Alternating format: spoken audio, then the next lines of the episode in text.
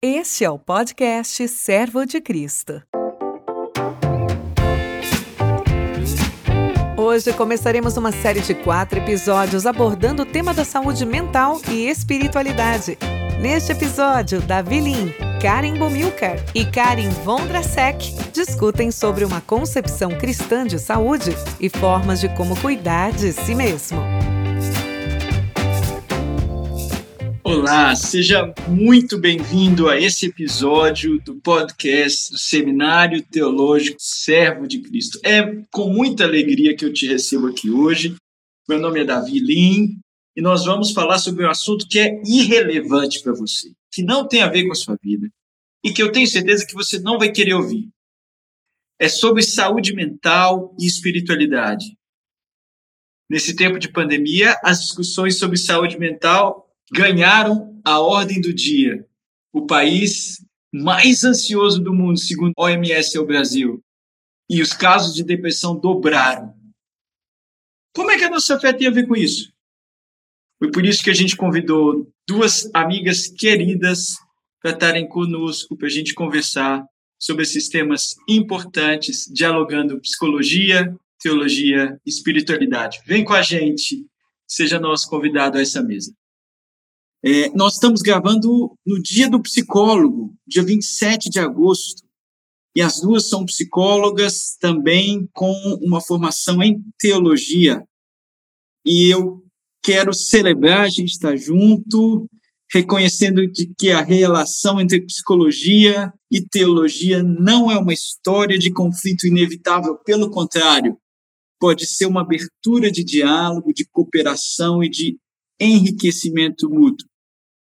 Bem, deixa eu passar a bola para elas se apresentarem. Karen Bomilka, vamos começar. Se apresenta para nós, por favor. Olá a todos. Não sei quando você vai estar ouvindo esse podcast, se é de manhã, de tarde, de noite, mas é um prazer estar aqui com vocês. Meu nome é Karen Bomilcar, sou psicóloga de formação, fiz meu mestrado em teologia lá no Regent College, no Canadá, e nesses últimos anos eu tenho trabalhado com psicologia clínica hospitalar, num hospital público aqui em São Paulo, e também tenho servido como professora no Seminário Teológico Servo de Cristo e no Centro Cristão de Estudos. Né?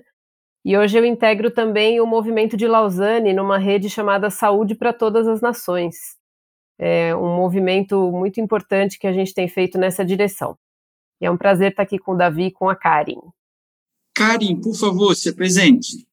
Olá, eu sou Karen Vondrasek, falo para vocês aqui da Grande Porto Alegre, Rio Grande do Sul, onde eu me formei em psicologia na PUC, daí eu fiz formação psicanalítica e atuo, tenho minha clínica em Porto Alegre, trabalho como psicanalista. Fiz também mestrado e doutorado em teologia na Faculdade ZES, São Leopoldo, numa pesquisa de relação entre teologia, psicanálise e fenomenologia. Fui professora daquela instituição, agora sou professora associada como pesquisadora.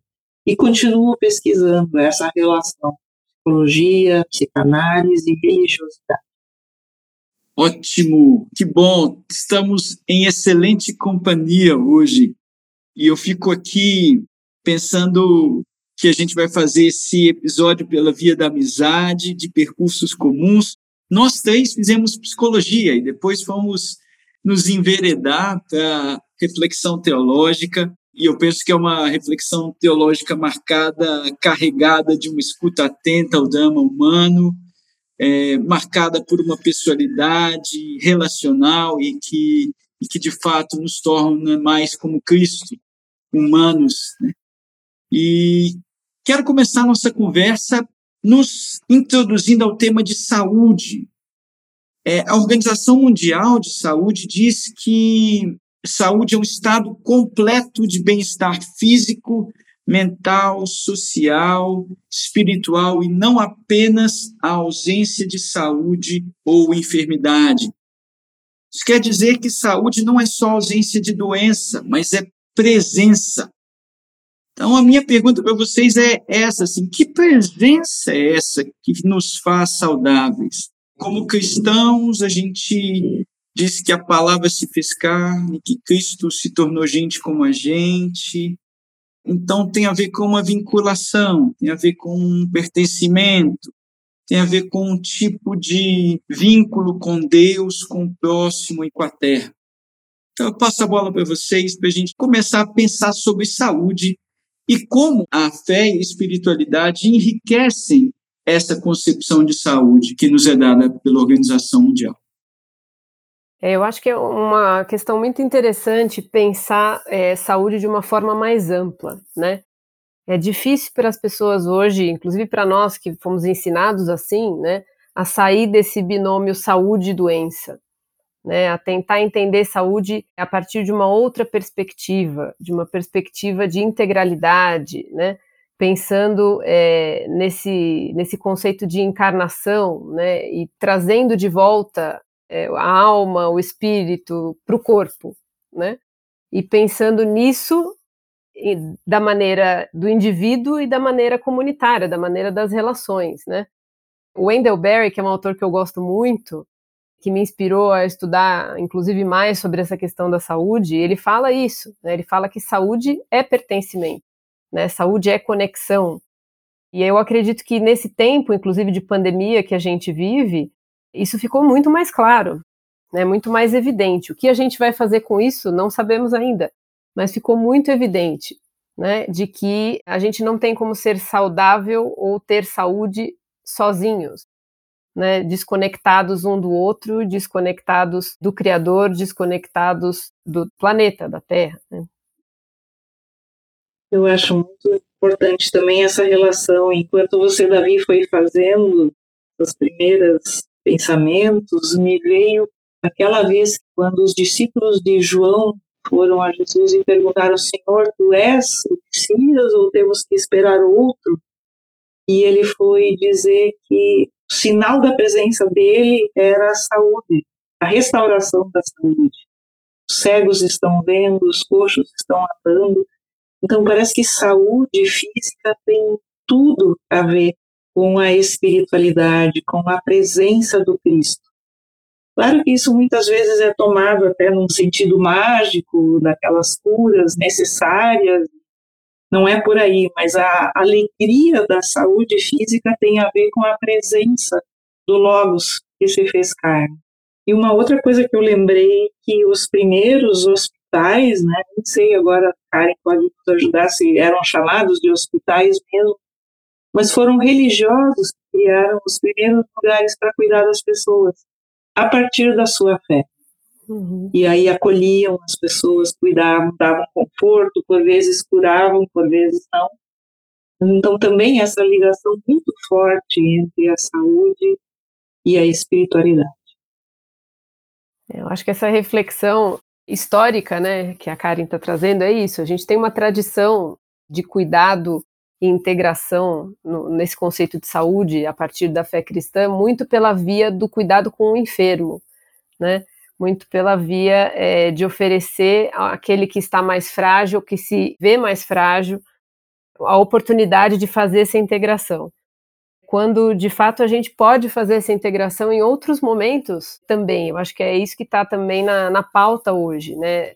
A gente parece que só se dá conta de que tem corpo e de que precisa cuidar da espiritualidade de uma outra maneira, muitas vezes quando existe essa presença da doença, do que a gente está entendendo por doença, né? E não necessariamente, né? Aliás, a gente precisa investir muito mais nesse cuidado prévio, né, integral, e trazer as pessoas para uma reflexão, né, de integração da espiritualidade com a nossa existência do todo dia, né, no chão da vida mesmo. Cristo é o agente da vida na plenitude. Me parece que a presença dele supera a doença espiritual, interpessoal, física. Parece que o anúncio do reino de Deus é acompanhado não só com curas físicas, mas a restauração da pessoa como um todo, a, a cura física, a cura espiritual, a descoberta de sentido, a descoberta da liberdade, da verdade, da vida. É, me parece, então, que essa perspectiva de Cristo como o doador da vida autêntica, que é serva também da vida no, no nosso mundo, no nosso contexto. Né? Fé cristã que traz para nós tanto saúde quanto salvação. Como é que vocês veem essas duas coisas, tanto tendo essa formação mais teológica e mais psicológica? Como é que a nossa fé trabalha essas duas coisas? Saúde e salvação juntos. Como é que vocês ouvem isso? Acho que até a, a origem, a etimologia da palavra, as duas têm parentesco, e, e saúde aí não é só saúde física. Eu acho que essa divisão que nós fazemos entre saúde física, saúde mental, saúde tal, né, não está tão correta, porque na origem as coisas são intercambiáveis. Se as minhas relações estão adoecidas, truncadas, o meu coração físico pode adoecer, o meu coração emocional pode ficar entristecido. Então é tudo muito interligado. Que é essa separação que talvez se convencionou fazer também já é um problema, e tanto que a formação médico, psicólogo, também muitas vezes já carece dessa visão mais inteira. Ainda bem que hoje em dia já temos uma formação mais ampla, tanto na área da psicologia como na área da medicina. Acho que a teologia também está atenta para formar pessoas que tenham esse, essa visão do todo, como Jesus tinha, como a presença dele afetava todas as áreas. E as pessoas saíam da presença dele com relacionamentos restaurados, com saúde do corpo e também a saúde acho que social, comunitária e mental. Hum maravilhosa, né? A convicção de que a presença de Jesus nos mobiliza como um todo. Ele, ele nos carrega, ele nos transporta, ele nos tira desse ensimesmamento. Né? Eu vim para que tenham vida, eu vim buscar os perdidos para que eles tenham vida em abundância. Parece que a vida em seu florescimento, a vida em sua plenitude. É a vida da presença, presença de Cristo. E queria ouvir vocês um pouco sobre esse problema da gente pensar a saúde de modo individualista. Né? É a minha saúde mental, é a minha academia, é o meu corpo. Ainda mais na pandemia, como é que a gente consegue ainda conceber saúde de modo individualista se o cuidado de si mesmo tem a ver com o cuidado do outro? Eu acho que a gente precisa ressignificar todos esses conceitos, como a Karen falou, né? A gente vem historicamente de uma visão cindida, né, de espírito, alma, corpo.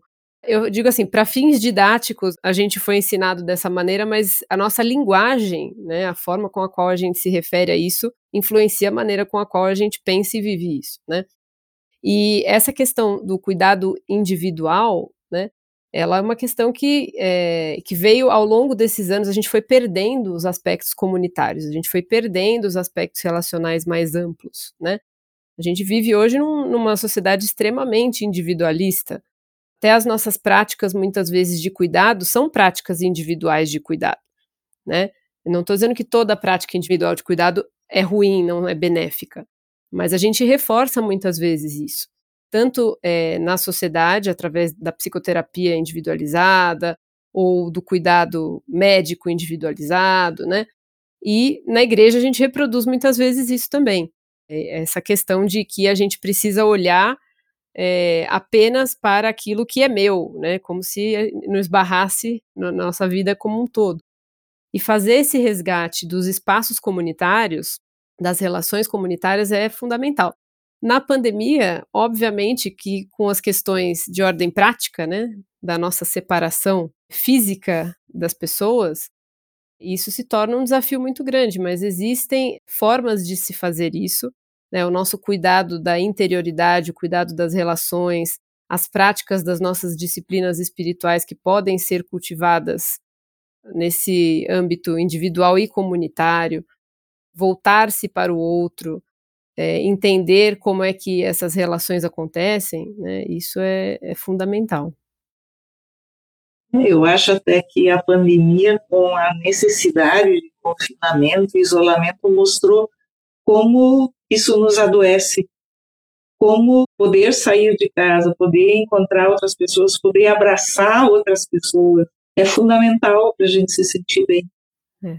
Então, infelizmente, isso é necessário ainda, em certa medida, né? e todos estamos esperando. Nós até falamos antes que Uhum. Essa nossa conversa seria tão boa ao redor de uma mesa, de fato. É verdade. E ainda não podemos fazer isso. Nós sentimos falta, e isso nos dá um indício que a nossa vida é em comunidade, é em relação. Uhum. A gente já começa nascendo de dois. Entra para o mundo precisando da mãe, senão a gente não sobrevive nem 24 horas. E depois também já precisa do pai, dos irmãos, da família estendida, da sociedade. Então, nós somos seres comunitários. Esse conceito de saúde, como eu me cuidando, não vai bem, não. É. Ele é adoecedor, por um sentido. É. Isso tem se provado. Agora, olhando, né, Karen, a gente pensando nisso nesse tempo de pandemia também, como você, você falou, a gente está muito mais atento, ou deveria estar muito mais atento para isso, porque o mundo não vai subsistir se a gente não cuidar dele de forma conjunta, coletiva. É, a, as nossas comunidades não, não subsistem se a gente não fizer isso, né? Em relação com Deus, em relação uns com os outros. Então, esse, eu acho que esse pecado da, da independência no sentido, no sentido ruim da palavra, né? Uhum, não no sentido uhum. da autonomia, mas isso. É, isso permeia o nosso mundo hoje, as nossas relações e vai nos adoecendo de alguma forma e nos afastando daquilo que a gente foi criado para ser, né? Seres em relação. Sim, sim. Vocês estão nos ajudando a pensar a saúde como pertencimento, como membresia, como apego correto, como vinculação. E eu fico aqui pensando nessa concepção de shalom bíblica, que tem a ver mais com florescimento, com essa ideia de plenitude, com a ideia de deleite. Sabe, esse estado de coisas que inspira maravilhamento, que inspira alegria em nós. Parece que tem essa ideia de integridade, de integração, parece que tem a ver com um tipo de conexão entre a pessoa, a criação e Deus.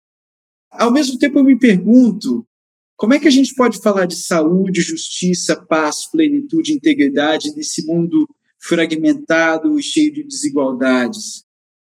É, como é que a gente vive esse já de que o reino de Deus já veio e a gente sabe que virá o dia, a noite já vem avançada e a luz virá, mas ao mesmo tempo a gente vive nesse contexto. Né? Como é que a gente cuida dessa tensão aí do ideal de saúde proposto pelo reino e ao mesmo tempo a nossa vida fragmentada nesse contexto de desigualdades? Parece que esse desafio se torna cada vez maior. Eu gostei antes, quando Karen você já mencionou, né, esse nosso planeta, se nós não nos unirmos, e né, tivemos há poucos dias um alerta bem forte vindo até da ONU das consequências dessa desunião, dessa corrida em direção a conseguir retirar do planeta recursos sem cuidar do planeta. Então, o planeta está doente. E se o planeta estiver doente, nós todos vamos, né? Até a pandemia já é vinculada com nós termos como humanos transgredido fronteiras e não preservados habitats de animais, de plantas, e com isso o vírus foi migrando e também invadindo né, os nossos corpos, porque a gente não respeitou. Então, esse adoecimento coletivo, essa miséria coletiva, porque não se pensa no todo, não se cuida do todo. Parece que o importante é eu ter um lucro com a minha companhia, subirem as ações, ou sei lá o que, não importa se com isso eu estou poluindo a água, estragando a mata, que é um habitat dos animais e que é o lugar onde vem a ponte da minha subsistência, do ar, da chuva. Essa falta, então dá para dizer assim que até essa visão tão fragmentada da vida nos leva também a ainda provocar maior adoecimento. E aí eu, eu penso assim, desde o Gênesis 3, a gente conhece do jeito distorcido, né? A consequência lá da transgressão foi conhecer mal, conhecer o bem e o mal, mas não conhecer de uma forma harmônica. E eu acho que continua havendo esse impacto. A gente conhece mal, e quando tem a chance de integrar as coisas, né? por exemplo, uma espiritualidade como fundante que me levaria a cuidar desse planeta, a cuidar das pessoas, nem sempre eu aceito essa proposta do Espírito Santo de conhecer melhor e cuidar. E com isso as distorções saem. Uhum. É, eu lembrei agora de uma de uma frase do Harry Nowen, que a gente gosta tanto, né? Harry Nowen, sim, sim. teólogo holandês, é, e ele fala sobre isso, ele questiona né, se as nossas comunidades de fé não têm sido um grupo de pessoas bem intencionadas perseguindo seus interesses individuais. Né? É, e da onde vem isso? Que teologia é essa que a gente vem cultivando dentro das nossas comunidades, que vem reforçando esse olhar para o eu, só para o eu? Né? E não é um olhar para o eu com Deus, é um olhar só para mim, para aquilo que eu desejo, para aquilo que eu almejo. E aí você perde essa perspectiva do irmão, do cuidado com o irmão, do cuidado com a casa comum, do cuidado com a terra, né? E aí a gente vai agravando. A gente é parte do problema, não é parte da solução, não é parte do plano salvífico, não é parte da restauração. Pelo contrário, a gente vai agravando. Então é um cuidado, assim, um alerta que a gente precisa carregar nesses dias, né? Karen, você falou sobre a ideia de não respeitar as fronteiras, não respeitar os limites. Eu me pergunto se nós somos seres humanos ou fazedores humanos, sabe? E parte desse desequilíbrio que a gente está vivendo e da ideia de que a gente faz muito, trabalha muito, mas não tem essa dinâmica de dar, de receber, um equilíbrio quebrado. Será que a gente está respeitando os nossos limites, as nossas fronteiras e as nossas fragilidades? É, e aí eu me pergunto, e pergunto para vocês assim, nesse nosso adoecimento mental, o quanto que é transgredir a necessidade de um cuidado consigo mesmo? Quanto a gente rompe esse autocuidado, que também tem a ver com cuidado com o outro, Somos seres humanos ou somos fazedores humanos? Acho bem importante isso aí que está aparecendo, e eu lembrei de um livro de um pastor sueco, Thomas Jerding, que ele foi, depois de um burnout, né, ele ficou completamente mentalmente esgotado, e ele foi pesquisar o sentido do Shabat, do descanso sabático nos antigos, nos judeus, como eles ainda fazem hoje, outras tradições como fazem. E ele escreveu um livro que, mais ou menos uma frase máxima que resume é porque é necessário um dia, apenas um dia é necessário para salvar a nossa alma. E quando você falou isso, como somos fazedores, somos seres, parece que ali já temos um crivo para nós. E eu sei que você preza muito esse descanso semanal. E eu comecei a tentar manter isso como um dia para me lembrar quem eu sou. Um dia para lembrar que não é eu que me faço na vida. Mas é Deus que me faz e me põe e me dá condições de seguir. E se eu não paro, se eu não uso um tempo para contemplar a criação, para pensar nos outros, para simplesmente ficar quieto, muito facilmente eu corro o risco de me esgotar. E o esgotamento, e aí eu vou atrás de querer mais, né, porque esse não parar tem a ver com este querer sempre mais, fazer mais, possuir mais. Toda essa ganância às vezes muito bem disfarçada dentro de nós, mas que não deixa de ser assim aquela cobiça, né, a vontade de ter coisas. Começou lá com a mulher já do paraíso. Então, acho que tem algo aí para a gente refletir nesse pedido, mandamento que Deus nos fez, para a gente se aquietar um dia da semana, para lembrar quem a gente é. Uhum. É, acho que esse aspecto da identidade, né, Karen, uhum. muito bem, bem lembrado. A gente se apegou à parte da missão, nosso senso de, de mordomos da terra, muitas vezes. Não fizemos isso bem feito, mas a gente se apegou à tarefa e se esqueceu da identidade, né? De sermos filhos amados de Deus, cuja primeira experiência é relação, não é ação, né? Uhum. A primeira experiência é relação. A ação é fruto da relação, né? E aí a gente adoece quando a gente cai nesse desequilíbrio. E o próprio Deus não subsiste fora da relação. O mundo antigo ouviu uma notícia nova de que Deus era Pai, era Filho, era Espírito Santo, que nem Deus existe fora dessa experiência de comunhão. Quanto mais nós somos seres em relação antes de sermos fazedores. Eu achei interessante, Karen, quando você disse que é quase um jeito inconsciente de se autoafirmar.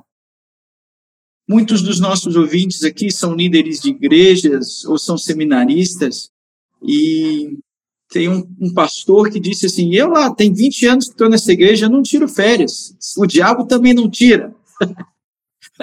Aí você pensa assim: Você é Deus combatendo o diabo. É, que prepotência, que autossuficiência. Eu me lembro quando eu estava fazendo formação pastoral lá no Regent, na matéria Soul of Ministry, né, Karen? Que você fez também. Uhum. Fiz também. Eu tive uma colega que me disse assim: Davi, você não sabe descansar. Você não sabe descansar. Se você não souber tirar o seu dia sabático, você vai ter um piripaque no primeiro ano do seu pastorado. E eu levei isso muito a sério. Fui fazer uma matéria sobre Sabbath keeping, sobre guardar o dia sabático de descanso. E tem sido, assim, uma experiência maravilhosa. Começamos na sexta à tarde, eu, minha esposa e meu filhinho, a gente ora, sopra uma vela, quase como símbolo de que a vida se apaga para a gente esperar o que, que Deus vai fazer nas próximas 24 horas. Então, essa experiência de gratidão, que a gente celebra o que a gente viveu nos últimos sete dias, mas também a gente para e eu vou dizer para vocês, eu, eu tenho pecado, porque nem sempre tenho conseguido fazer de um jeito de um jeito que de fato é descanso, né? Mas é sempre uma melhor. O dia sabático nunca é dia perfeito, né?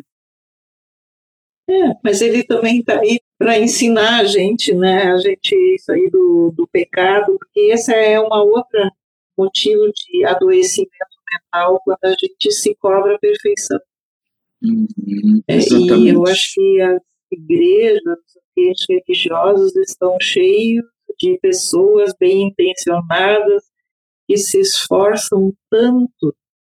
E aí temos as tais das neuroses eclesiásticas, né, quando a religiosidade chega a adoecer, porque vira um sinônimo de exigência de perfeição. Quando justamente o convite do Sá, do descanso sabático é deixar as coisas como estão, inacabadas. Eu vou descansar porque chegou a hora, agora caiu da tarde chega. E depois das 24 horas, aí eu tenho que conviver com minha imperfeição, com meu inacabado, também com minha fragilidade, minha falta de consciência de coisas. Não é hora de ser um aprendizado que a gente precisa o reverendo Elben César que dizia: Senhor, não me deixe escrever o livro que não precisa ser escrito. Não me deixa fazer a palestra que não precisa ser feita. Sim é a palavra poderosa, não é a palavra da saúde. E tantos de nós secando pelo nosso próprio perfeccionismo, que tem a ver com a nossa insegurança, necessidade de aprovação dos outros. Eu quero fazer uma provocação aqui e me pergunto: nós estamos vivendo numa época e a relação das igrejas mudou, ainda mais com a pandemia, essa coisa de church shopping, essa coisa de escolher a igreja como um shopping, já existia antes da pandemia, mas ela parece que se acentuou. As pessoas vão num culto online, entre aspas, né? comparam, contrastam e consomem. Como é que um pastor que vive num contexto assim ainda mantém a sua identidade pastoral, sendo pessoa em relação, se o entorno das igrejas cobra dos pastores de serem perfeccionistas de um culto em que as pessoas consomem? Como manter o coração e essa identidade no lugar certo? Nossa, que difícil. Eu acho, é uma coisa muito difícil, né? Não, não tem resposta fácil para uma questão tão profunda. Mas eu acredito que a gente está vivendo um tempo de oportunidade de fazer essa reflexão, né? O que, que serão as nossas igrejas quando a gente retornar de alguma forma, não sei como vai ser isso também, né? É, as nossas reuniões, os nossos agrupamentos, né? O que, que a gente viu durante esse período de pandemia, tanto para as lideranças quanto para as comunidades, de profundidade e solidez de vida cristã. Né? Você está dizendo de um, de um modelo que a gente copiou da sociedade, né? que é esse modelo do, do consumo, né? de consumir uma espiritualidade, uma religiosidade, de reproduzir o que há de pior no, no grande, né? no macro. E a gente está reproduzindo nas nossas comunidades, as nossas igrejas muitas delas se estruturaram como empresas, né? se estruturaram como lugares que cobram produtividade, que cobram uma série de outras coisas que vão adoecendo as pessoas, né? E eu acho que é por isso que eu digo que é um tempo de oportunidade, uma vez que a gente passou a perceber, primeiro, o valor das relações, segundo, que essa cultura de performance não se sustenta né, não, não, não frutifica de uma maneira saudável, né, nem para as pessoas que frequentam as comunidades, para o corpo de Cristo, nem para as lideranças. Né, isso não se sustenta. Eu acho que a gente vai sempre ter essa essa parte que vai ficar migrando, essa parte que vai ficar consumindo, mas a gente tem a oportunidade de propor caminhos de profundidade, de aprofundamento relacional pegando carona no que você está dizendo, Davi, e nessa provocação que você fez, uma das coisas que eu mais tenho ouvido nesse período de pandemia, no consultório, no hospital, no aconselhamento pastoral, são as pessoas se queixando de solidão. Né, se queixando de solidão, se queixando de dificuldade de, de se vincular com o ensino, com o cuidado pastoral. Poxa vida, né, a gente sempre teve isso em tantas comunidades, isso não foi desfrutado agora que parece que a gente enfrentou esse, esse deserto, está enfrentando esse deserto, né, as necessidades ficaram mais evidentes, e o que, que a gente vai fazer com isso? Como é que a gente vai se posicionar no cuidado?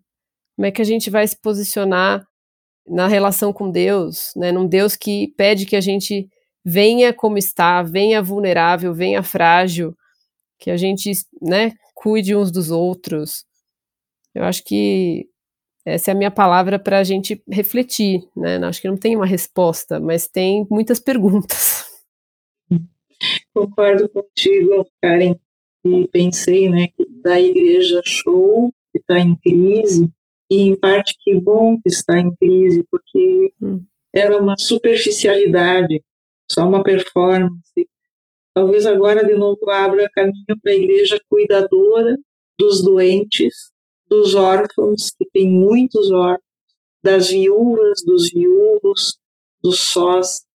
Uma igreja que está desafiada agora a cuidar de pessoas que sofrem, sofreram perdas, de uma sociedade que sofreu muitas perdas, que está com muita carência, inclusive fome, fome física, inclusive.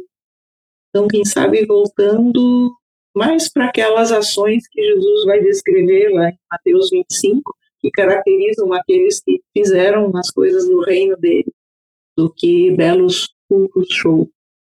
Acho que esse é o desafio nesse momento crítico. Que a gente saiba ter os olhos do Senhor. É isso. Amém. Amém.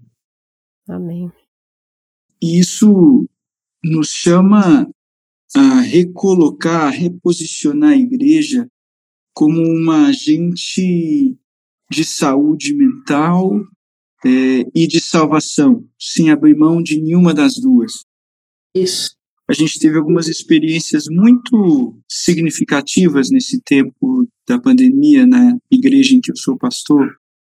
Nós juntamos os psicólogos que haviam no nosso meio e dissemos assim: o que, que a gente vai fazer? E começamos a fazer plantão psicológico gratuito, fizemos mais de 100 sessões ano passado, mas a gente pensou assim, então tá, nós vamos ter que trabalhar na prevenção, na atenção primária à saúde mental. É, mas também a gente pensou em atendimentos com um grupo. E aí foi muito interessante a experiência, que a gente trouxe o cocô cocô, que a gente chamou de trágico e cômico cotidiano corona. Então a gente trabalhou com a ideia de uma tragicomédia, né? com, com o enredo do Corona é trágico, mas nós vamos trazer os elementos cômicos porque esperamos também um final cheio de esperança. Então a gente trouxe os irmãos da igreja para conversas mediadas por esses psicólogos com temas da nossa espiritualidade cotidiana. Por isso o cotidiano trágico e cômico corona, como por que, que eu estou comendo como um panda ou as minhas roupas de sair estão achando que eu morri. E aí, juntos como igreja, a gente falava dessas nossas decepções, nomeava as nossas perdas, mas também esperava um final é, de esperança. Ah, a gente pode falar de outras experiências que a gente teve como comunidade, das cestas básicas que o movimento Solidariedade levou, do Aquece BH. Mas eu estou falando isso tudo para perceber assim como a igreja pode ser esse espaço, não só com profissionais de, de saúde ou psicólogos, mas membros que se importam, que estão dispostos a cuidar e a servir, é, e a igreja pode se tornar esse lugar, né? Acho que a gente está diante desse grande desafio. É, ou a igreja que vai alimentar consumidores, ou a igreja que vai alimentar discípulos e vai caminhar junto. Muitas vezes uma igreja nem sempre grande, mas uma igreja mas uma igreja que é serva da vida em comunidade, uma igreja que, que aprendeu a ser semente de mostarda no pequeno e plantar essas boas sementes. Uhum. Eu acredito que nesse momento é, é o momento da, das comunidades cristãs refletirem também sobre essa integração da saúde emocional e da saúde espiritual, não negligenciando o papel e o valor das nossas emoções, né? E fazendo um caminho comum de maturidade cristã junto com a integração emocional. Né? Falando assim, parece um grande desafio, é, e é um grande desafio de fato. Mas o que a gente tem vivido nesses períodos de deserto, esses períodos de dificuldade, é perceber que as pessoas das nossas comunidades estão muito frágeis emocionalmente e que anteriormente não tinham encontrado muitas vezes espaço para pensar isso, para fazer essa integração, né? E o quanto isso tem a ver também com essa caminhada de fé, de espiritualidade, né? E talvez proporcionar esses espaços de conversa, de diálogo, de reflexão, né? através das relações. Eu acredito de fato que a igreja é um espaço de promoção de saúde muito profundo, né? Quando a gente coloca essa visão, coloca isso dessa forma integrada que a gente está falando, né? E não trata isso de forma dissociada e nem coloca algumas coisas como nossos inimigos ou temas tabus que a gente não vai falar, não vai mexer, não vai tocar. Acho que nós estamos aqui falando, a gente está nessa interface entre a psicologia e a teologia já há bastante tempo, e a gente sabe as cisões e os prejuízos que isso causa, né, quando a gente não busca um caminho comum. E eu acho que essa experiência que a gente tem vivido é uma oportunidade para a gente fazer essa integração. Né? E eu gostei também de ouvir, Davi, nesse seu relato, o uso do humor. Hum. E aí eu lembrei de Freud, tem todo o texto do Freud sobre o humor e a relação do humor com o inconsciente, ele diz que um bom sinal de saúde mental é eu conseguir rir das minhas próprias desgraças. Então, na medida que eu consigo, em grupo, criar algo que me faça rir né, do panda que eu estou, ou das minhas roupas assim, o ou das relações, isso ajuda muito a gente ficar menos ansioso. A gente, né, uma boa risada, ainda mais se for em grupo, descarrega muita atenção. E às vezes os ambientes eclesiásticos são vistos como muito sisudos, muito sérios.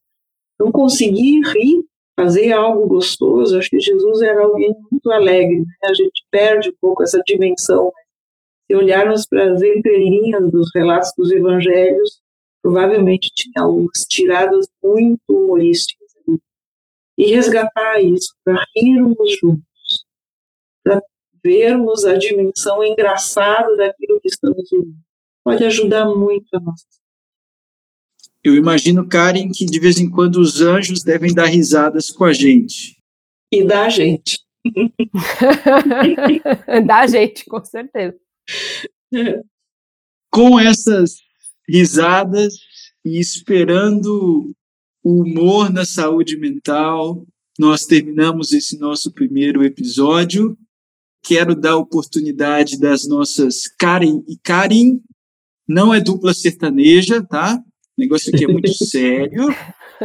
É, de terem alguma colocação final antes da gente gravar a nossa próxima conversa que vai ser sobre luto. Então, a gente está abrindo uma conversa nova sobre temas importantíssimos, como como processar perda. Alguma última colocação de vocês? Eu acho que não perder esse paradigma de que a, a saúde é um conceito muito amplo, mas que pode ser uma vivência, uma experiência muito rica, é, relacional, vivida nas relações, né? e que mesmo na, no momento de doença, no momento de sofrimento, no momento de dor, a gente pode encontrar uma forma saudável de enfrentar os nossos desafios em comunidade, em relação é, com Deus e uns com os outros. Então, ampliar esse conceito e caminhar na direção do outro. Caminhar na direção do outro. Eu estou vivendo aqui no Rio Grande do Sul há saída do inverno em direção à primavera e tudo está brotando, florescendo. Eu também queria ter a esperança de que depois desse tempo tão difícil possamos nos deixar iluminar pelo calor do amor de Deus. Amém. E que a experiência do calor do amor de Deus inunde você, nosso ouvinte, hoje e eternamente. Um beijo no coração de vocês. A gente se vê no próximo podcast.